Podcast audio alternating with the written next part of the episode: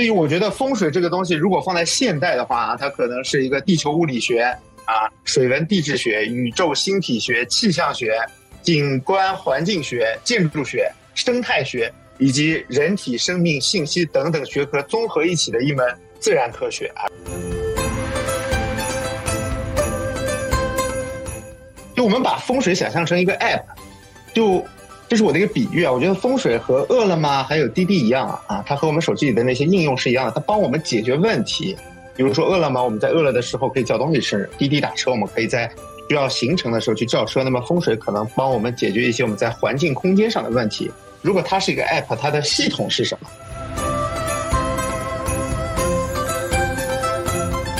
两门相对必有一退的逻辑就是抢钱。刚才说了，门代表钱，门代表事业。你们两个的门对着门，不就要么你好，要么他好。就如果他好，他会把你的那些好的气全部抢过去。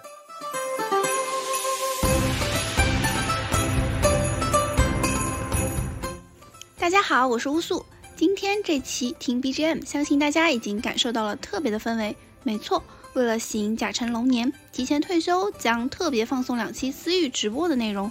顺便也让主播偷个懒放个假。对了，如果想第一时间参与直播或私域其他活动，记得在 Show Notes 中查看入群方式哦。那本期是由 Pocky 进行的关于风水的入门分享，接下来就把麦克风递给他啦。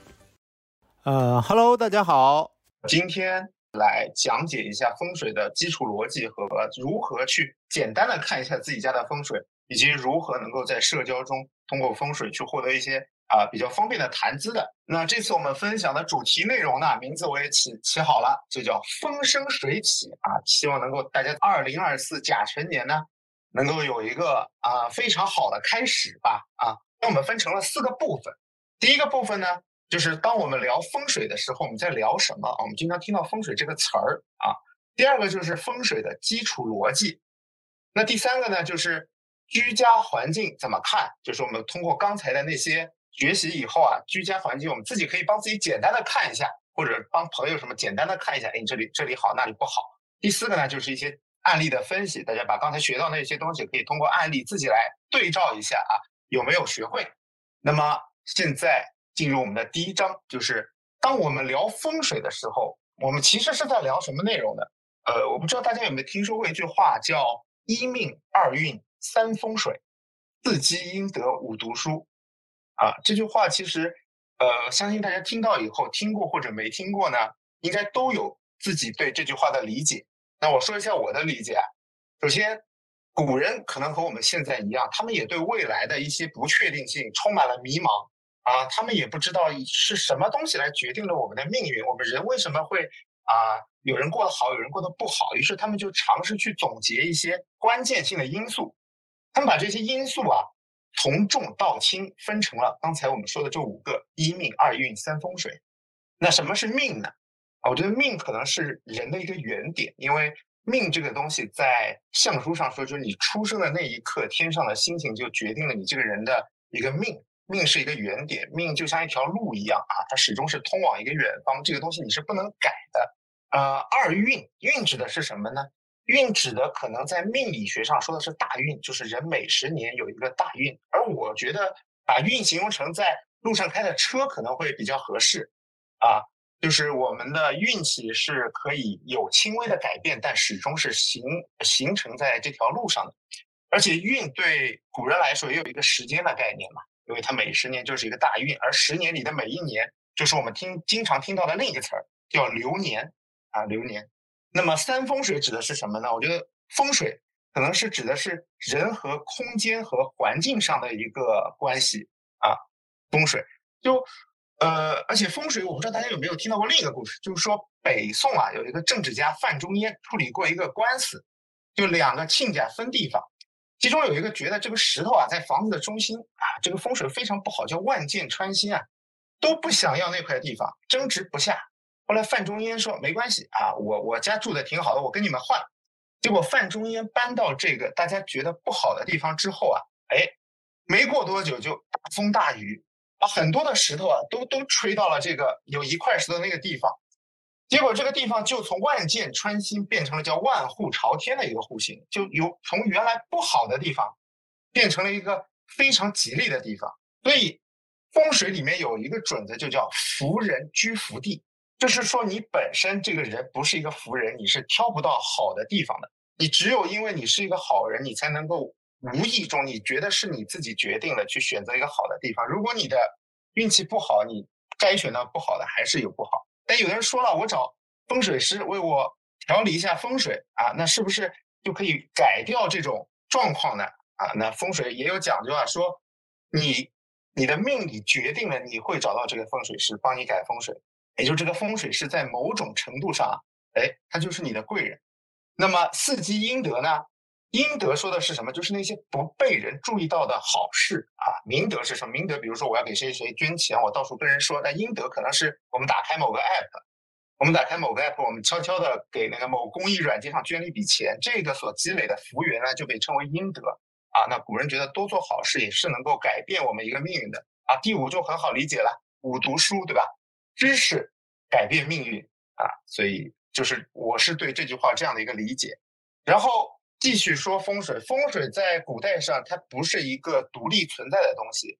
现代人对古代的这些方术其实进行过一个归纳总结，他把这些东西归纳成了五术，啊，就是山医命卜相，啊，我跟大家简单的介绍一下，山呢是什么？山其实是通过十耳筑基选点。然后咒符这些东西来修仙的，大家看到现在很多修仙小说里的东西，其实就是从山这种方术里出来的。而医呢，指的就是方剂、针灸、灵治这种东西来保证我们的一个身体健康。而命就是通过推理命运的方式啊，来了解人们的一个一生的推测它的状况，也就是我们说的算命啊。比较熟悉的可能有紫微斗数、子平推命等等。那卜呢，就是占卜了。占卜其实和算命有一点像，但占卜更多的是占事儿啊，就是这件事情会顺利吗？或者我去买一个东西能不能买到？那么它的主要的一些呃技术可能有六壬啊，这大小六壬，还有就是梅花易数。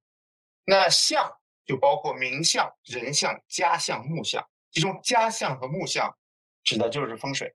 那下面一个风水为什么叫风水？它为什么不叫风金？风木、风火啊，风水这个词儿，它最早是来自于晋朝郭璞所写的一本书，这本书叫《藏经》啊，它里面提到“气乘风则散，借水则止”，古人使之使不散，使之时有止，故迎之风水啊。它其实定义的风水是一种选择地势和方位藏风借水的聚气之术啊。同时，风水在呃在近现代吧。还有两个名称，一个叫青屋，一个叫青囊啊。当然也有叫做堪舆的。大家看到我们这个，呃，我经常会对外说我是堪舆，因为风水这个词儿比较敏感啊。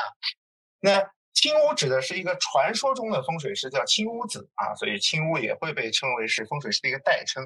而青囊呢，就是一本很老的风水书，叫《青囊经》啊，是黄石公所记的。那么它是最早确立风水这个哲学思想和理论体系的一本书。那剩下的一个堪舆，堪舆指的是上堪天文啊，堪者就是呃量啊，舆呢就是看地下的一些东西啊，同时就说明风水这东西不但要看地下的地面和水，它还要看星象。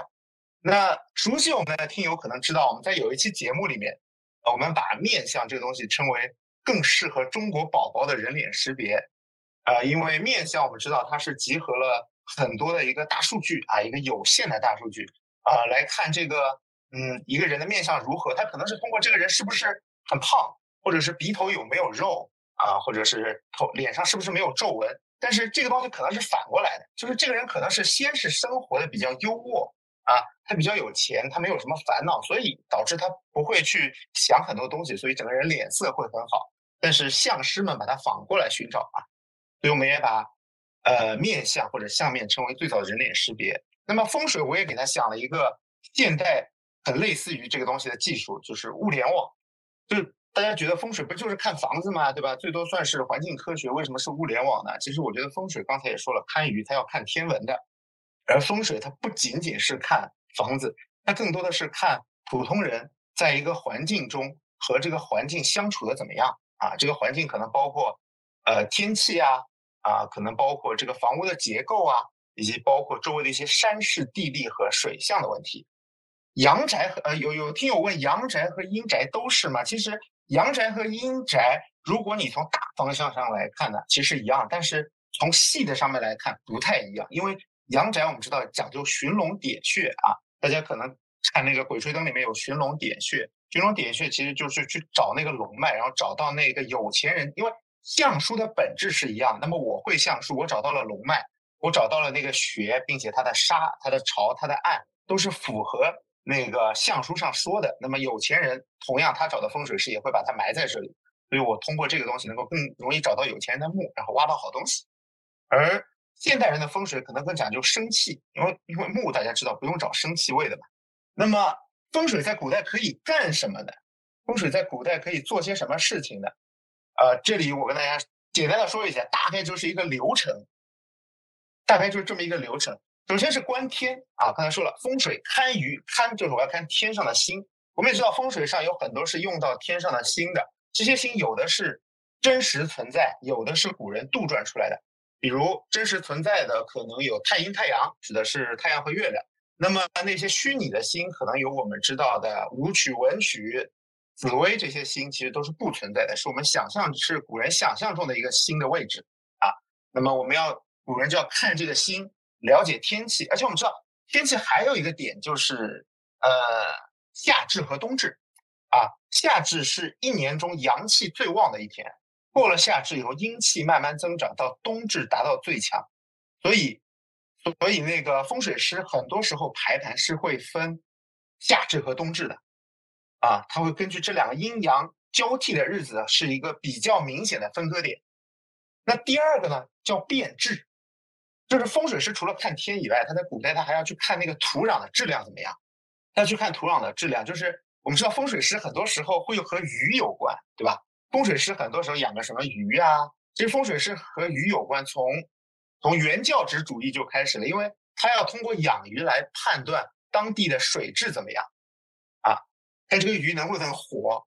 然后呢，他还要看那个土。泥土的质量怎么样？这就是所谓的变质啊。《血心赋》，大家知道，我我也为听友们推荐过这本书。《血心赋》里面说过一句话，叫“草繁木茂，水深土厚”，这就是一个比较好的一个地质上的表现吧。啊，那第三个就是查形，查形是主要看什么呢？看山，看山，山是风水中很重要的一环。比如说我们说的，呃，背山面水，因为。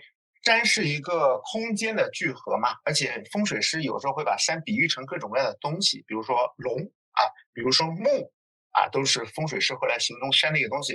风水师相信，一个地方如果几面被山围起来，前面有一条水的话，那么这个地方就非常适合我们的居住啊，是一个可以去休养生息的地方。那第四个呢，就是成气。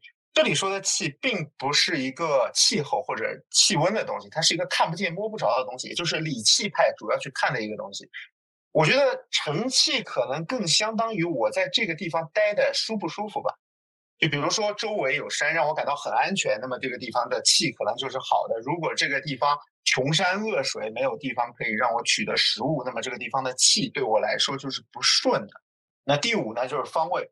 方位我觉得很方位加上这个程序，我觉得很像我们现在形容的一个东西，叫能量，能量或者叫磁场，就这些东西加起来是一个人是不是一居住的一个一个一个环境吧。而且方位还要用到风水师经常用的一个东西，就是罗盘啊。我们知道罗盘其实它里面那个呃那个那个就是一个指南针的一个原理嘛，对吧？人和更在一个舒服的磁场里面，就会获得更多的能量，能够生活更好。第第六个就是定位啊，我们选完了适合居住的、能够让我们生活的很好的地方，接下来就是要定位了。我们要造房子嘛，我们要找到一个能够造房子的地方。比如说，我们三面围着山，前面是条河，那么我们的门就是要冲着这个河的，而不是冲着山，对吧？因为背山面水嘛，风水师相信，呃，上游的河流能够把好的气带下来，后面有山的话，我们有一个依靠，不容易出现危险。那房子的方向也决定了，地方也找好了，接下来就择时啊。我们知道风水师还会有一个什么，或者是黄历上会有挑选好时间的一个功能，对吧？我们相信，呃，风水的日课里面，所谓的日课里面是会有这种挑选时间的一个课程学习的。那第八个呢，就是施工了啊，在古代风水师还是一个包工头的作用啊，他需要去看各个东西的位置。比如说，在古代风水有几样东西非常重要，第一个是灶，就是厨房，因为古代的厨房和现代厨房不太一样，古代的厨房是单独的一间，同时它那个火是接在地上的，而且它比较大。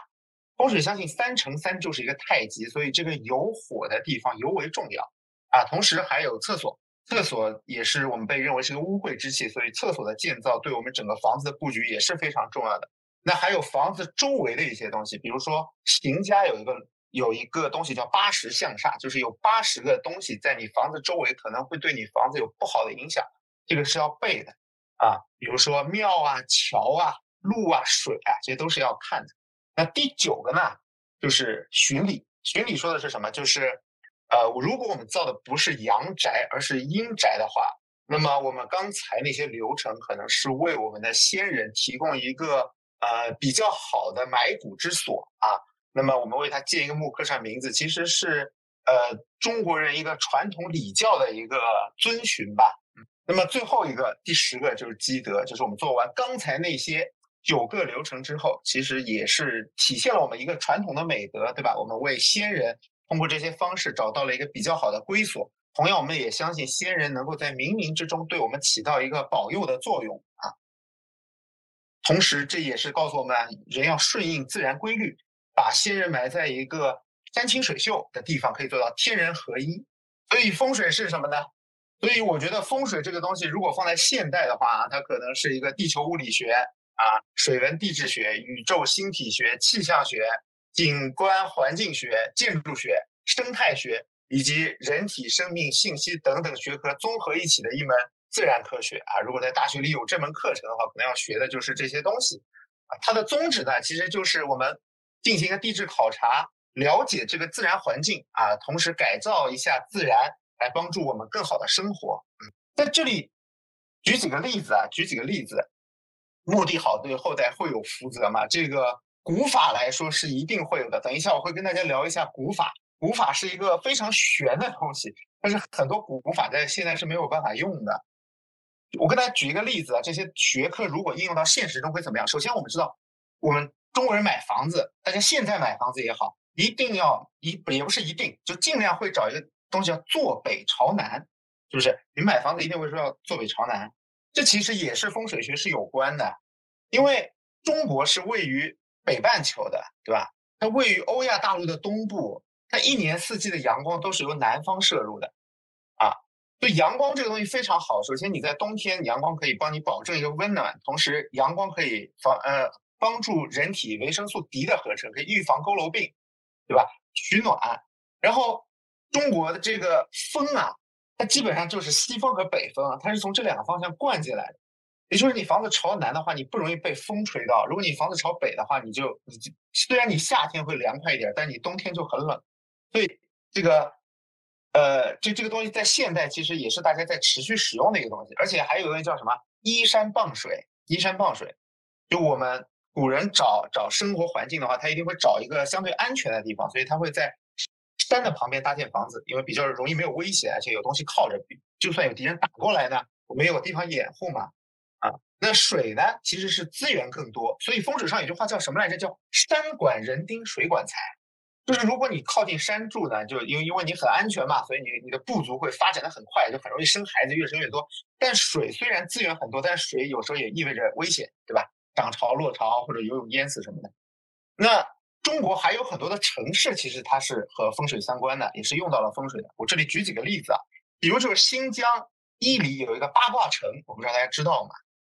它其实是由道教龙门的掌教丘处机啊，丘处机这个人是就是金庸看金庸小说的人就知道他是真实存在。他应蒙古大汗啊成吉思汗的邀请来建立的这座城啊，叫八卦城。还有一个地方大家也知道，就是紫禁城。紫禁城是完全按照中国典籍上的那些左青龙右白虎，包括天上的星宿来建造的。它的内部就是感觉就像一个计算机，它的底层系统就是这个中国的那些传统的。呃，八卦、周易之类的东西，但这个东西太复杂了，也太多了。我觉得我讲的话可能一两个小时都讲不完。然后还有一个就是我写在 PPT 上的，就是温州啊，温州被称为山如北斗城四所啊。为什么呢？我们刚才提到过一个人，就是叫呃郭璞，温州其实就是郭璞建的啊。郭璞在建温州的时候啊，其实他不但考虑到了风水，他还考虑到了实际情况。因为温州北面的土是比较松软的啊，受沙石的冲刷，地基非常不稳，所以郭璞就把城市建到了南面啊。而且郭璞不但修建了城市，还在还在那个城里建了六十四个泉。五个水塘，五色五水来调整这座城市的风水，而且刚才说了嘛，山如北斗城四所，温州非常稳。温州一共就是在历史上，呃，经历过两次大的浩劫。第一次是方浪起义，温州被围困了四十六天，没有被攻下来；还有一个就是抗日战争时期啊，温州作为桥头堡根据地，也避免了日军的侵略和对城市的侵袭。但是现在的温州啊。它六十四泉已经不复存在了，五个水池还在啊！大家去温州的话可以看一下。那第二章就是风水的基础逻辑了啊！就我们把风水想象成一个 app，就这是我的一个比喻啊。我觉得风水和饿了么还有滴滴一样啊，它和我们手机里的那些应用是一样的，它帮我们解决问题，帮我们解决问题。比如说饿了么，我们在饿了的时候可以叫东西吃；滴滴打车，我们可以在需要行程的时候去叫车。那么风水可能帮我们解决一些我们在环境空间上的问题。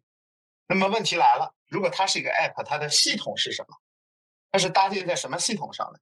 那这里我也进行了一下一个大概的总结啊。首先就是中国的一些传统的文化，阴阳、八卦、五行、天干，还有地支啊。首先就是阴阳，阴阳我们也经常听说啊，它是说太极生阴阳啊，阴阳生两仪，两仪生四象，四象生八卦，呃。那么最先提到的是太极，太极是什么呢？太极我觉得在广泛的意义上就是是一个哲学概念，是指宇宙从无极到有极的这么一个东西。但是在风水上，太极指的是一个空间，这个空间小到你的一个书房，小到一个厕所，大到整栋楼或者是整个城市都可以被称为太极。那么有太极就有两仪，就有一阴一阳。那么在八卦上，我们也可以看到一个完整的长条，就是叫阳爻，而断开的呢？被称为阴爻，这就是两仪。那么什么是四象呢？就是这个阴爻和阳爻被赋予了一个时间的概念，就有了太阴、少阴，还有太阳和少阳。嗯，那么当阴阳的概，当当阴阳和四象再加上去之后呢，就有了八卦啊。我们知道乾兑离震巽的呃坎艮坤，对吧？就是每一个卦象上都有三个爻啊，这三个爻有阴有阳，但是如果它里面有老阴老阳呢，它它又会有变化啊，这就是我们在阴阳赋予了八卦的这样一个概念。然后还有五行啊，金木水火土，这个大家很熟了。五行有相生相克，对吧？但是五行从什么开始呢？对吧？这个有各种说法。但是如果按照嗯河图的说法的话，五行应该从水开始，因为天一生水，就是啊水就是生克都是由水开始的。那么接下来就是天干和地支。天干和地支是古人用来记时间的一个东西，它的取名来自于干支，树木上的树干、树枝啊啊。我们知道天干是甲乙丙丁戊己庚辛壬癸，地啊地支是子丑寅卯辰巳午呃辰巳午未申酉戌亥，对吧？这些东西其实都是各自有阴阳和各自有五行的啊。那么我们有了系统了，对吧？我们刚才这些。刚才说的这五个东西组成了我们的一个底层的系统，但是这个这个系统是个纯代码的，它没有 UI 的东西，它也没有交互体验，它就是一个类似于 Linux 这样只有程序员看得懂的东西。那这个时候怎么办呢？我们需要一个 UI 设计师，需要一个交互设计师，是吧？嗯，那么就有了河图和洛书啊啊！我相信大家应该看到过洛书，但是对河图不太了解啊。这两个东西都是上古传说下来的东西。河图说的是啊，上古的伏羲在，呃，那个在打仗的时候，黄河里忽然出来一匹龙马啊，背上背的就是这个河图。那么洛书呢，是说大禹治水的时候啊，忽然有只乌龟出来啊，背上背着一个洛书，啊，这几个东西其实都是有风水的含义在里面。大家可以看到那个在河图上写着天一生水，而洛书除了在八卦上应用以外，它还诞生了一个游戏的东西，就是叫。数独，你会发现洛书就是那个啊横竖纵它都是十五啊，那把洛书无限的复制，它就是一个数独。那有了河图洛书，有了底层代码，那么我们的 app 成型以后呢，就有了很多的流派有了很多的流派。这里这这里流派呢，我列了一部分啊。当然你们相信我，流派一定不是只有这么一点，它很多很多，有的甚至连我都没有听过。首先就是分成了一个行鸾派。什么是行鸾派的风水师呢？就是那些不拿罗盘的风水师，他主要就是看形，他主要看形，呃，然后是以龙穴沙水，也有说是龙沙潮案几种来看形，还有配合呃一些象形的动物来观察，啊，这个就是形鸾派。形鸾派其实也分成形式、形象和刑法，啊，这里就不给大家展得太开了。接下来就是理气派，理气派分的更多，它分成三元、三合、九星、悬空、乾坤、国宝、八宅。呃，我不知道大家平时接触风水师的时候有没有碰到过一种风水师，他不需要上门来看，他只问你要你家的房型图和你的八字。那么这种风水师大概率是八宅风水师。八宅是我们学风水比较容易去入门的一个风水的学派啊。八宅也叫大游年派，它的大概逻辑呢，就是把房子分成东西四命，把你人呢。也分成东西四命，然后用你的命去合房子的命。当然，八宅有几种看法，我说的其中一种，还有一种是布飞星，它布的是九星，然后是以你的坐山为福山。那么阳宅三要派呢，就是和八宅很像，但是它的区别是它以门作为福山的位置。也就是大家如果碰到那些不要上门看的，那你可以问他是不是八宅，我觉得成功率很高啊，它大概率是八宅的。然后还有悬空，悬空非常邪门。或者说悬空非常之悬，悬空在风水师里面被称为一种列法啊。大悬大悬空呢是看外事的，然后悬空呢是能够化死为生，置之死地而后生。但是悬空是救宅，不是救人的。就你这个房子的气已经差到一一塌糊涂了，那么悬空说不定还能救一下。然后呃，乾坤国宝和。三合呢，基本上都是水局，但是现在因为城市里面水不是很多，所以有的水局的老师会把路当成水来看，但这个准确度大家可以看一看啊，这我个人不太会用这种方法。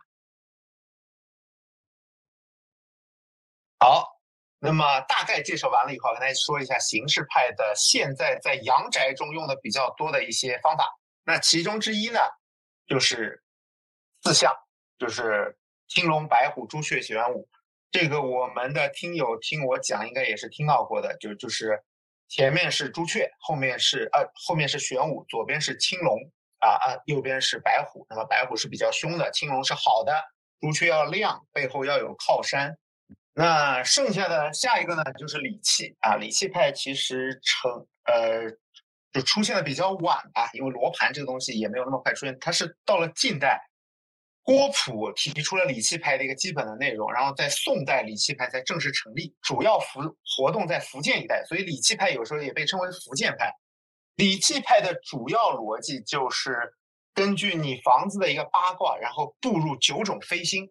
这九种飞星有两种说法，一种是水星、木星，呃，水星、土星、木星，然后金星。呃，然后土星、火星，还有一种呢是啊，刚才说的那种星是真实存在的，但是它分阴阳，所以有一些五行会重复。还有一种呢就是不存在的星，就是一白，就是我用的比较多啊，就一白坎贪狼星、二黑坤巨门星、三碧正禄存星、四绿巽四绿巽文曲星、五黄廉贞星、六白武曲星、七赤破军星、八白左辅星。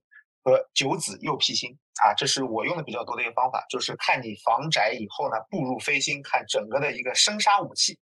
好了，那么大概风水的一个传不是传承啊，就是怎么来的和怎么用的，已经跟大家说完了。那么接下来进入一个大家可能都比较大家久等了，进入到一个大家比较感兴趣的环节，就是家居环境怎么看，就我自己怎么给自己看风水。刚才说了这两种啊。形式派和理气派，形式派的特点是能断。刚才有人问古法的那个，看那个，刚才有人问就是呃阴宅好能不能旺自己？那么古法派啊，断事非常准。古法派有一种说法是，我只要知道你家里的这个墓墓中人是什么时候下葬的，你家现在有几口人住，我就能够断出你家里什么人什么时候能当官，什么时候能当老板，以及你家会不会有穷命，什么时候会犯灾。就是古法的形式派就非常的准，但是这个这个我没有能够学到精髓啊。那理气派呢，就是能改，理气派就是他看完你的生杀武器以后啊，他能够帮你去催旺一些你希望它好的地方，就是我们说的财位、生气位啊啊。那逐渐听不懂啊，那说的简单，就是形式派可以判断你这个房子好不好，理气派可以让好的变得更好啊，不好的能帮你躲一躲。呃，这这下能懂了吗？好，那么进入一个比较实用的环节啊，就是。呃，怎么看小区的风水好不好？因为买买房肯定是先从小区，再到楼，最后再到房间嘛。啊，首先一个概念叫千金买楼，万金买邻，什么意思呢？就是你这栋楼可能是好的，但是你这个小区不一定好，所以小区的好要比楼的好要更重要啊。就如果这个小区里都是有钱人呢，你如果能够搬进去，那你肯定也能沾光嘛，或者是你的水平跟他们是一样的，对不对？啊，然后还有呢，就是刚才跟大家说的。朱雀玄武，青龙白虎，就是你看这个小区，比如说这个说个最简单的，就这个小区的门口一定要能够容纳两辆汽车并排通过。这个小区的朱雀位就算是比较好的一个朱雀位。同时呢，这个小区的地面要能够平，因为地面平啊，你这个小区门口出出去以后的那个门口，如果路不平，代表前途不顺。同时，小区的后面啊，最好有更高的楼能够。在它的后面能够作为一个靠山，能够保住它。那第三个叫环境险吉凶，就是我刚才说的嘛，就是小区整体的结构怎么样？你去这个小区，你发现这个小区的地面啊凹凹凸凸的，非常的不平整。那一来代表这个小区的物业不是很好，它没有经常去管理这个小区的一些基础建设。那同时也代表这个小区的风水不是很好，或者是里面住的人不是很有钱，因为有钱的人是不能够容忍这种情况出现的，对吧？还有就是植物。小区里有没有在应该长得好的情况下长得不好的树木？比如说在春天、夏天就枯萎的树。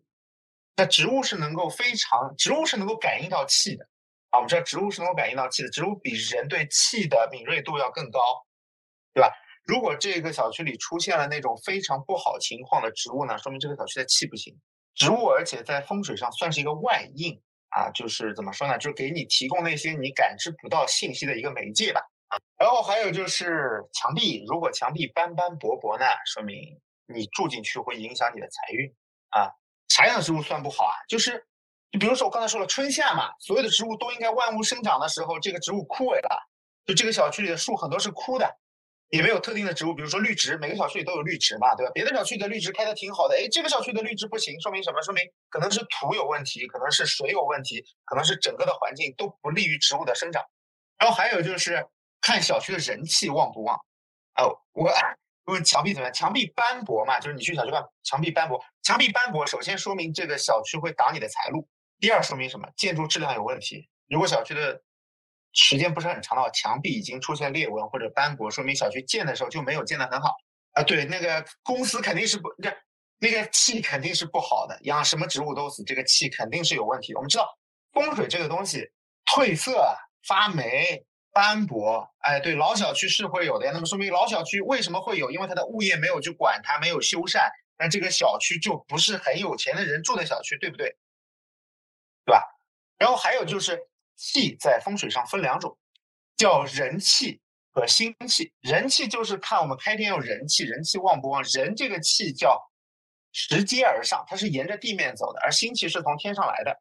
我们有时候就要看这个小区旺不旺呢，就是晚上我们不用罗盘什么的，我们晚上去看这个小区开灯的人家多不多，就说明这个小区旺不旺，有没有人气。没有人气的小区一定是不好的。你看像康城一品这种小区，你晚上去看它灯也都是亮的，对吧？那什么样的房子容易破财？大家要避开的呢？啊，这里跟大家说几个比较简单和大家比较容易辨别的。首先就是房屋墙壁有破洞啊，墙皮剥落就是破财，这个刚才已经跟大家说了。然后小区出去能够看到落水管的，这个也是会破财的啊，水挡财啊。然后屋宅三米之内有坑洞缺角，那也是会破财的。缺角大家应该知道，就你房子的样子它不是很规整啊，它房子的样子不规整，缺了一个角，这种也是会破财的。而且呃，刚才我们说了靠山嘛，啊，有有的人可能会说这个我我这个房子的。呃，我这个小区啊，就是我这栋楼背后没没有高的房子，但是我看这栋楼里面的人活得还可以，对吧？就是也有发财的，也有中彩票的，也有工作升迁的，这是为什么呢？这个时候你可以看一下小区，小区的后面，小区进门以后，小区的后面有没有另一个小区，或者是有没有什么呃类似于靠山的东西挡住它？就是刚才说了嘛，小区整体的风水比单幢的楼会更重要啊，这是我们看外宅经常看的。那么内宅呢，通常也是会用理气的去排一下盘。嗯，背面不是指的北面，背面就是你人站在小区门口，脸看着外面，脸看着外面，你的左边就是青龙，你的右边就是玄武，你的背后就是那个，呃，所谓的正反是以你人站的位置为准的。行形意是行峦是不看这个绝对值的方向的，它只以自己人。为一个界准，啊，就是说中国的八卦，它同时对应了，呃，我们同时富有了很多含义，嗯，同时富有了很多含义，啊，它除了有方这个，呃，正对呃，乾对离震，巽艮呃巽坎艮坤，它除了代表方位，它还代表了家中的各个人，比如说啊，前三连，前三连对上缺啊，坎。呃，正养鱼啊，对下呃对下缺，这个就是是这八卦的一个口诀。那说一下前三连，大家乾是最大，乾在五行上代表甲木，就是那些刚正不阿、非常坚硬的木头。那么它在家里的环境呢，对应的是家里的一个老妇，就是你家里五十岁以上的，五十岁以上的结了婚的人，都是对应这个乾位的。那它在人体上对应的是头，对应的是头。那对是在西面，它代表了少女。至于它为什么代表少女呢？大家以后对八字有兴趣，我可以跟大家说一下啊。那它在我们的身体上代表了我们的口。然后离是南面，它代表了一个中女。中女这个词，我们之前在讲讲那个呃二四年甲辰年的时候说了。接下来是离卦，离卦对应的是中女啊。那么它对应我们人体的五官，对应的是个木。接下来是正，正是东面，代表了长男。长男就是家里的，呃，除了爸爸以外的一个老大啊。呃，他在位置上代表了足啊。然后是巽，巽是东南，代表长女和腿。同时说一下，巽这个位置，巽这个位置代表了文昌位啊。如果大家想读书好一点，考试呃背的全会，蒙的都对呢，文昌位是需要可以考虑一下的。然后是坎，坎是北面啊，代表了中南，那么五官上代表了耳朵。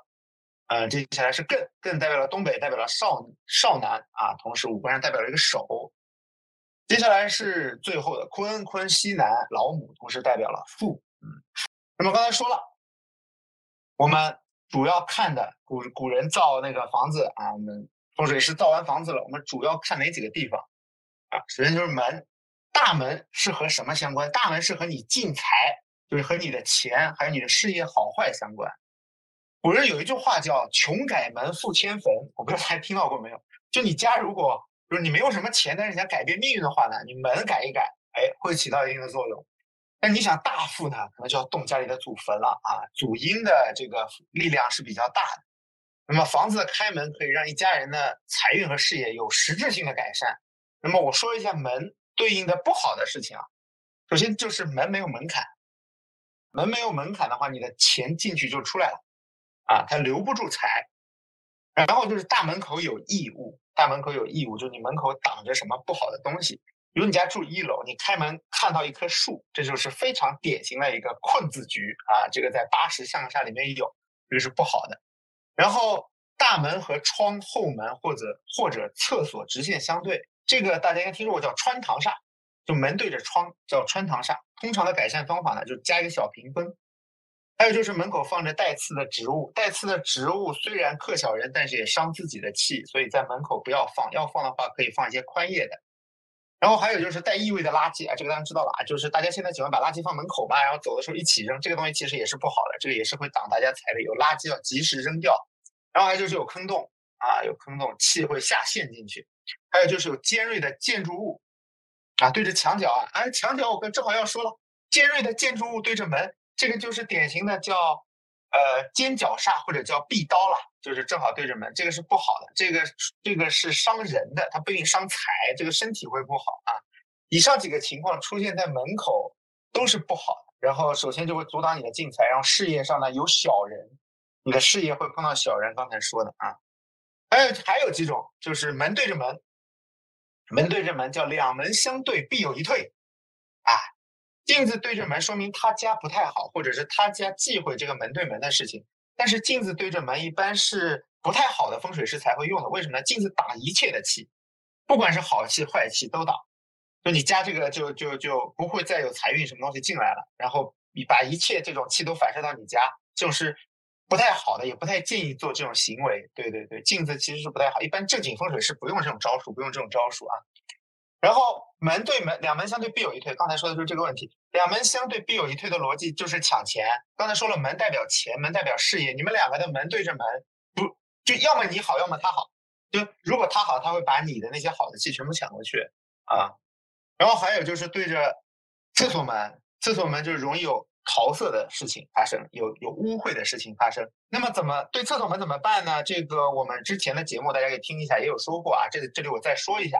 人就是厕所门常关，第二就用粗盐来净化厕所的污浊之气，然后就是对阳台、对对直接对窗啊，穿堂煞，穿堂煞就是那个呃屏风稍微挡一挡，然后就是对着楼梯、电梯，对着楼梯、电梯，但这个如果现在除非你复试，一般是不太会对着楼梯、电梯的。那如果对着的话呢，就说明家里人会经常远行啊。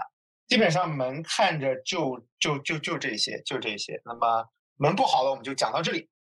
下一个是讲灶啊，灶就是厨房嘛，对吧？现在家里对厨房可能就没有以前那么重视了，基本上就是一个小小的煤气灶啊。那么灶对着什么不好呢？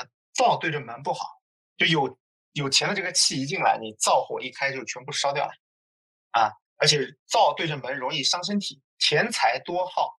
然后如果厨房对着卧室的门呢，那代表这个私房钱藏不住啊，钱容易走。那厨房对着厕所门，就身体容易不好，投资理财基本就赚不了钱了。厨房对着阳台，这个钱容易跑走，就说明什么？如果你家厨房对着阳台的，你会经常有想投资的小念想，啊，觉得自己是天选之子，可能去炒个股啊什么的。那碰上这段时间呢，就会比较不好。厨房在西北角有一个非常著名的词儿，叫“火烧天门”。大家有的人应该听说过叫“火烧天门”。火烧天门影响的是家里五十岁以上的男性，容易有心血管疾病。钱代表了家里的长男，就如果你家里没有五十岁以上已经结婚的男性，这个忌讳可以不用管啊。用厨房背着窗户不太。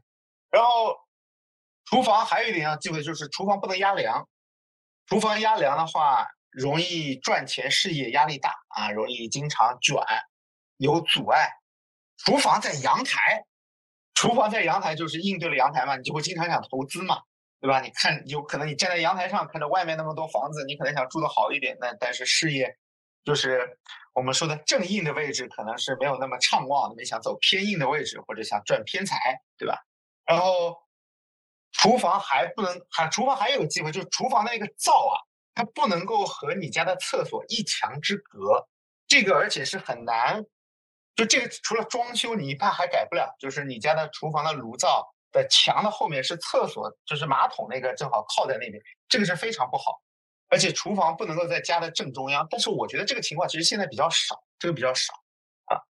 呃，厨房压的，刚才厨房压来说过了啊。那么接下来说卧室啊，卧室是休息之所啊，就是夫妻感情的纽带，同时呢，卧室也是财库的所在。比如说卧室，卧室如果大门对着卧室门呢，刚才也说了，就是你有钱你就想往外花。你的你的钱存不住，会影响你的一个财库。卧卧室对着厕所门呢，容易花钱在无意义的地方。就你有喜欢买一些有的没的，比如我家就是典型的。我找到我家那个我多花钱的原因了，就是卧室对着厕所的。我经常会买，大家知道我经常会买一些没有用的玩具啊之类的东西啊。还有卧室对着阳台呢，厨房一墙之隔，就你看一下那个你的炉灶的墙是不是马桶的那个墙？好吧。那么，如果卧室对着阳台啊，你的钱会多花在交集处啊。我们这刚才我们听下来，阳台其实是一个容易钱出去的地方。就你卧室对着阳台，就是你会钱花在交集、交朋友的形象上，比如说医美啊、买衣服啊。但我觉得这个其实没什么问题啊。如果钱足够多的话，其实改善自己的形象也很重要。卧室带阳台没有关系，卧室带阳台是没有关系，因为大家知道现在有的卧室有飘窗嘛。对吧？有个阳台很正常，这个没有关系。这不是我说的卧室门对着阳台，是你的卧室的门打开以后，对面看见的是个阳台，这个有问题，这个有问题。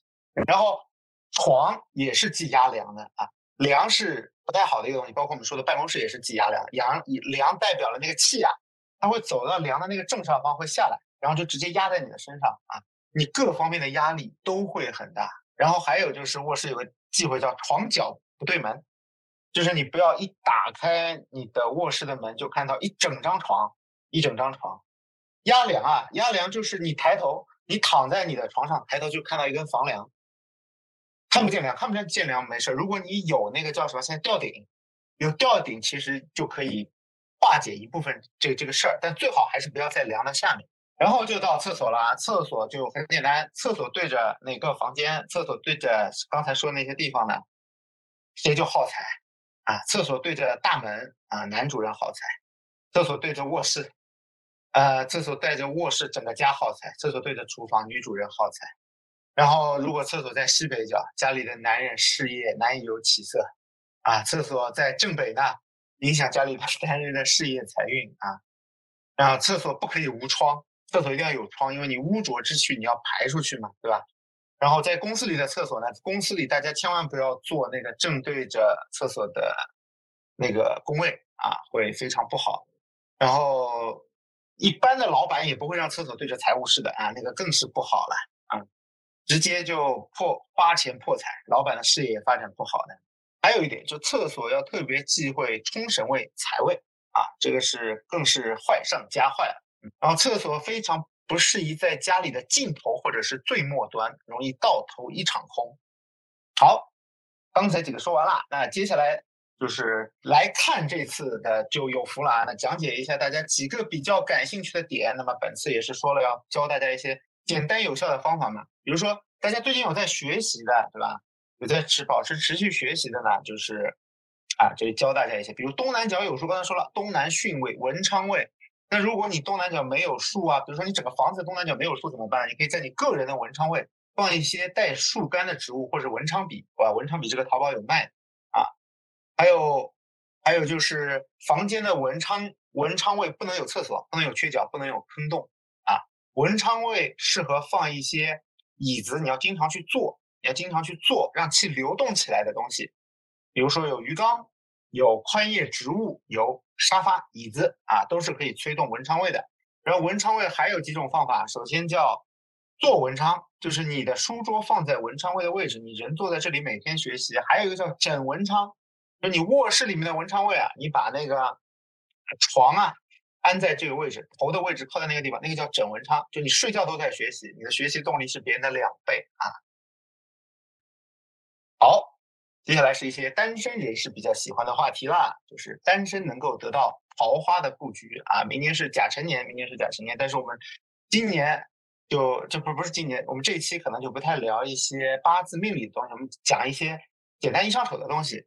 啊，大家这里我看教了大家一个，嗯，主啊流年红鸾的查法。比如说明年是龙年亥年，西北角啊，又是西北角，前位真的是非常的好呀，因为真是非常的好。明年呢，在家里的前位啊，就是弄干净一点。首先，我们风水一切都是基于住的舒服，然后环境好，对不对？那么西北角明年捯饬干净，不要在那里放垃圾桶，不要在那里丢各种垃圾，要整理的非常干净啊。然后。呃，在那里放一个桃花，或者是放一个开花类的植物，都能够催动明年的红鸾啊。记住我说的是红鸾啊，就是和就是桃花这个东西，在命理上，在八字和紫微里都是姻缘的意思，但是在风水上，桃花指的是气，桃花和咸池指的是气，它们的含义不太一样。就是明年大家在西北角可以多去催动一下啊，都会助旺你们的桃花，让这些单身人士能够找到心仪的对象。桃花讲完了，接下来讲一个啊，让家宅财源滚滚来的地方，大家运气非常好，大家来听这期的人运气非常好，又是西北角，又是西北角，前位真的是非常好。因为如果明年不是甲辰年的话，我们的桃花位在另一个地方，我们我们明年要倒饬两个地方，但是运气非常好，甲辰年我们只要倒饬一个地方就可以了啊。比如说，我们明年可以在甲辰位搭一个自己的财库，搭一个自己的财库。财库什么意思呢？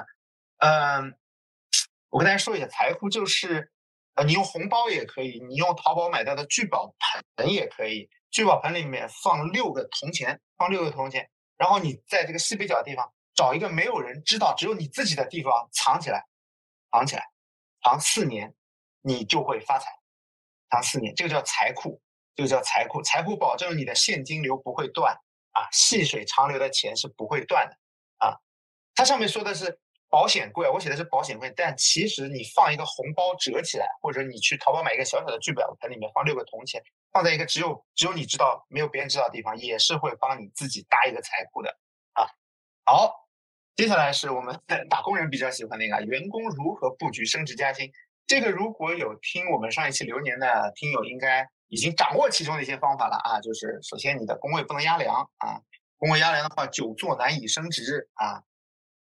然后不能背着门啊，走道的位置不能坐。其实就是说，其实原理是一样的。你坐在这些容易被人一目了然看完的地方，你藏不住气，没有气，你就没有办法借这个气的运势来改善自己啊。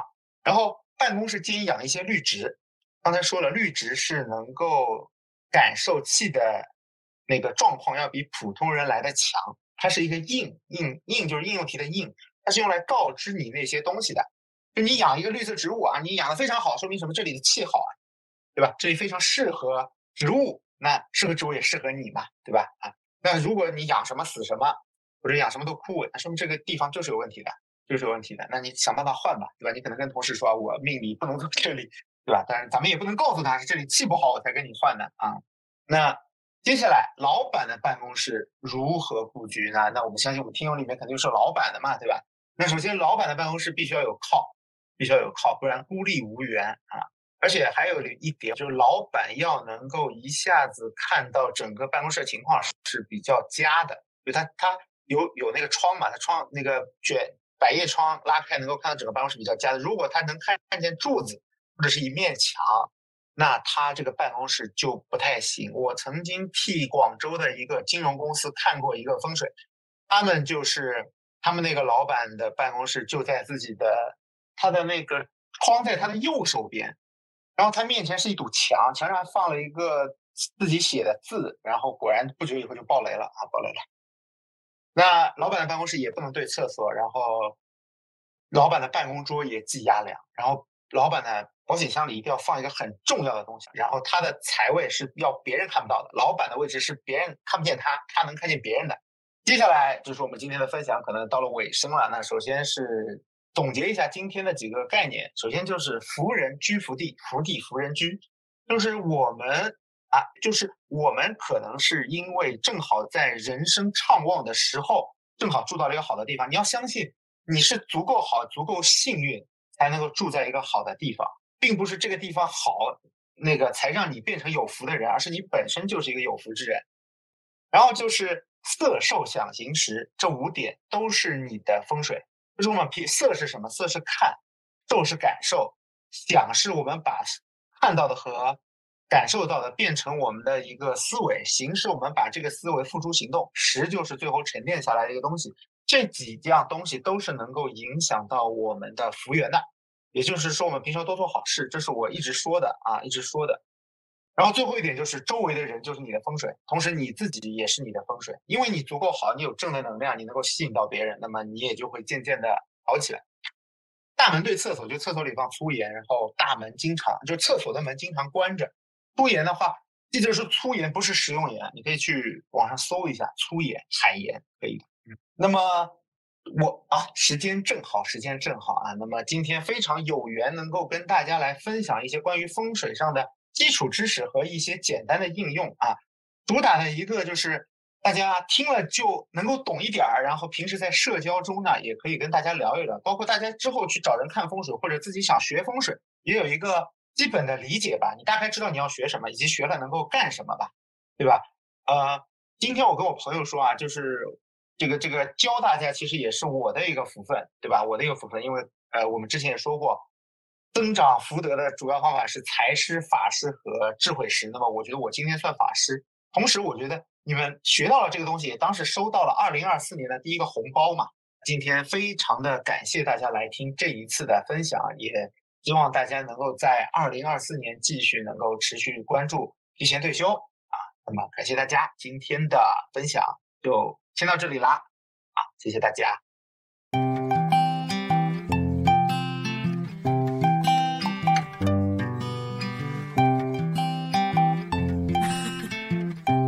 感谢收听到这里。如果你来自小宇宙，欢迎在评论区和我们留言互动。